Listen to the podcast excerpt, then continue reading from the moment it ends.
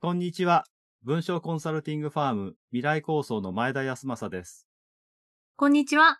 フリーアナウンサーのミドリーヌこと江川みどりです。よろしくお願いします。よろしくお願いします。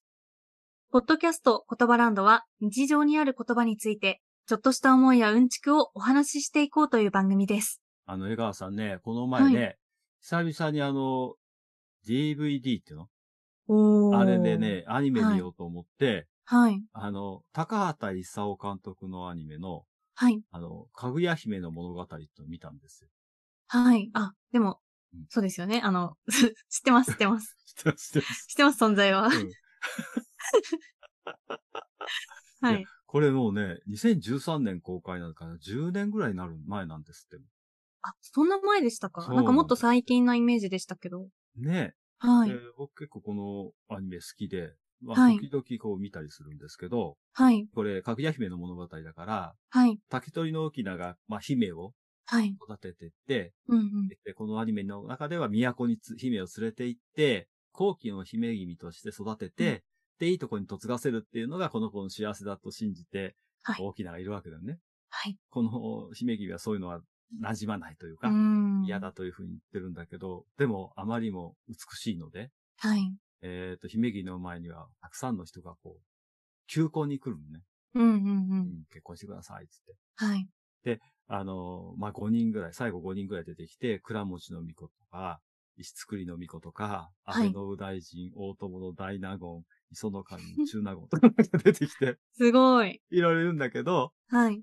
それぞれにな、無理難題をふっかけて、はい。往来の玉なんか取っと取ってきてほしいとか、うんうん、無理う。なん難題ですよ。まあまあ取ってこれないからっていうんで、まあ結婚しませんよっていうことの、はい。あの、まあ表明としてそういうこと言ってるんだけど、はい。で、ずっと並ぶのね。うんうんそのうんお姫様の前に。だけど、顔を見せないんですよ、お姫様。確かになんかそんな、なんか奥ゆかしい感じありましたよね。そう。うあん。の、ミスっていうか、このすだれはい。の奥にお姫様はいて、声しか聞こえないとかね。はい。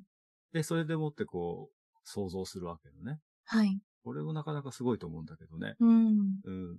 そういう状態でさ、あの、まあ、と当時の平安時代の人たちってそう簡単にはこう姿を見せないうんって。いうところね。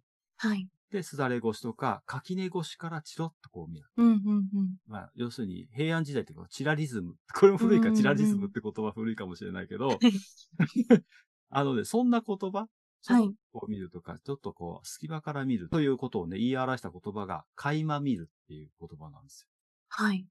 で垣間見る。これ、垣間は、あの、使いますというか、わかりますね。馴染みがありますそう。うんいや、まあ、でもね、普段のなんかこう、会話の中で、会話みたいよねっていうのはなかなか使わないかもしれないね。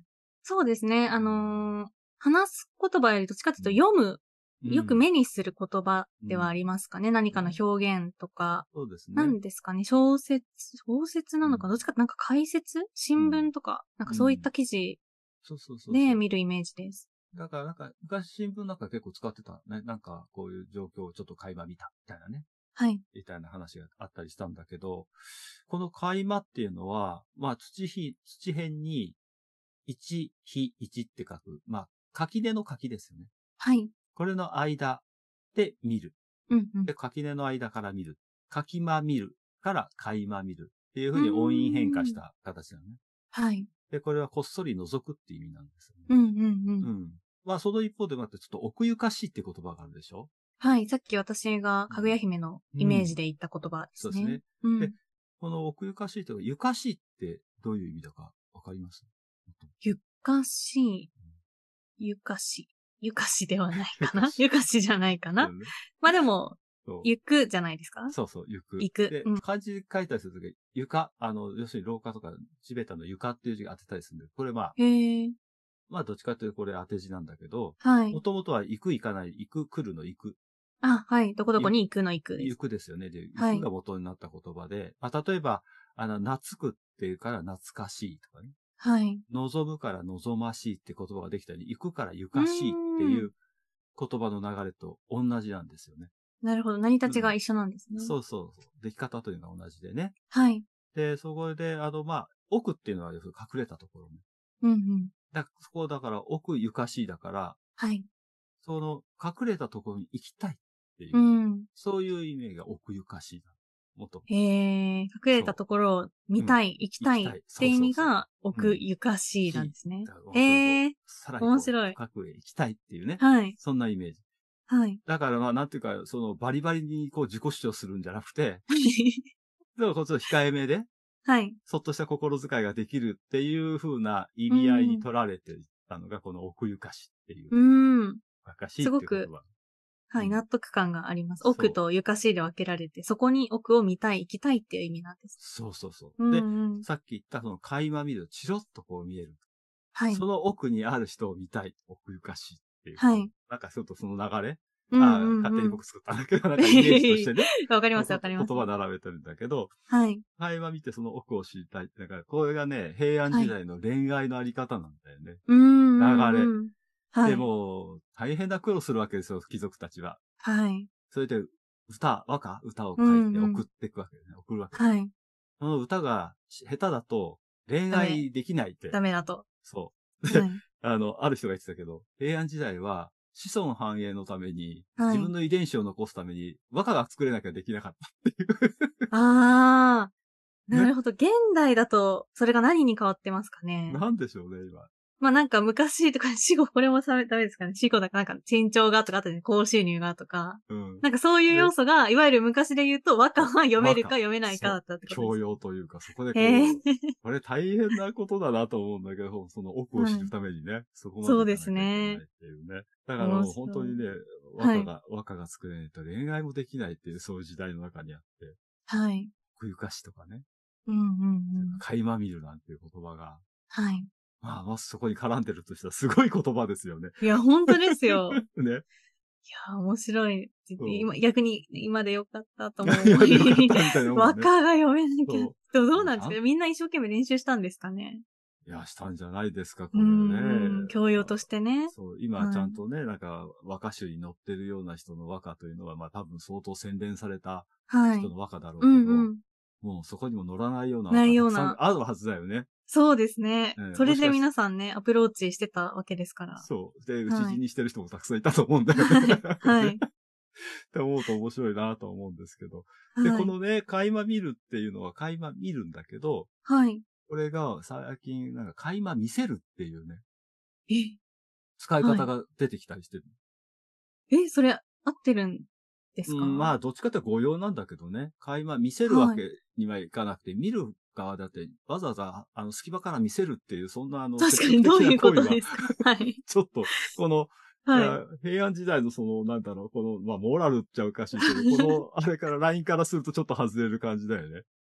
そうですよね。だって、会話見るからこそいいので、いいのというか使われるので、会話見せるってちょっと矛盾してるよう矛な。盾ですよね。でもね、はい。なんか意識としては見せてるところがないわけじゃないかもしれないなと思ったりもすると、はい。これまたちょっと面白い言葉だなと思うんですけど、まあ今一応今のところそれは誤用だっていうふうに言われてるので、はい。見せるんじゃないんだよ、見るんだよっていううね、んうんうん。これはどういった表現というか場所で使われちゃったりしてるんですかいや、多分ね、あの、はいまあどういう表現でか、これ多分垣間見るをつもりで垣間見せるって書いちゃってるんだと思うんだけど、ね。あー、なるほど。じゃうあ、ん公式でどこかがいっぱい使ってるとかじゃなく、間違った使い方として存在してるよってことなだんかでらす。会話見るっていうのは、まあ自分が主体だとすると、相手側から言うと会話見せたっていう。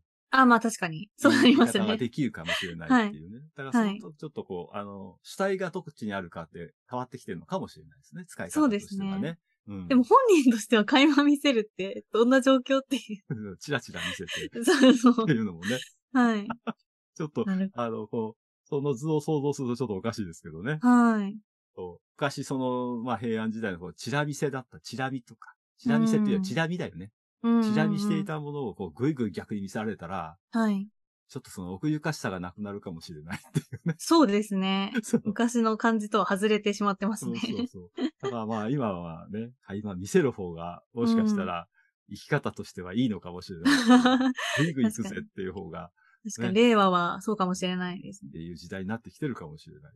うん。まあこれが今ね、平安時代っても大変な時代だったんだなっていうのが、まあ改めて思ったりするわけですね。 うんうんん垣間見るというね、うん言葉と奥ゆかしいっていう言葉をちょっとね、今日、はい。まあアニメを通じてね、はい。考えてみました。ということでございました。。最近アニメにハマってる前田さんの そう だね。なあの人、アニメばっかり見てる。おじゃる丸といい、かぐや姫といい、そうだよね。アニメにハマる前田さんそうとないんうですよ。僕ね、好きなんですよね。はいかはい。 ありがとうごあざいりがますと。うございます。はということで、今回は、垣間見るという言葉をテーマに話していきました。はい。えー、言葉ランドでは、あなたの感想や取り上げてほしい言葉などをいただければ嬉しいです。番組概要欄にお便りフォームのリンクを設置しています。こちらから気軽に送っていただけると嬉しいです。よろしくお願いします。す。ということで、今回の言葉ランドは以上です。ままた、た、言葉ランドに、に遊びに来てね遊びに来てねバイババーイイ。バーイ。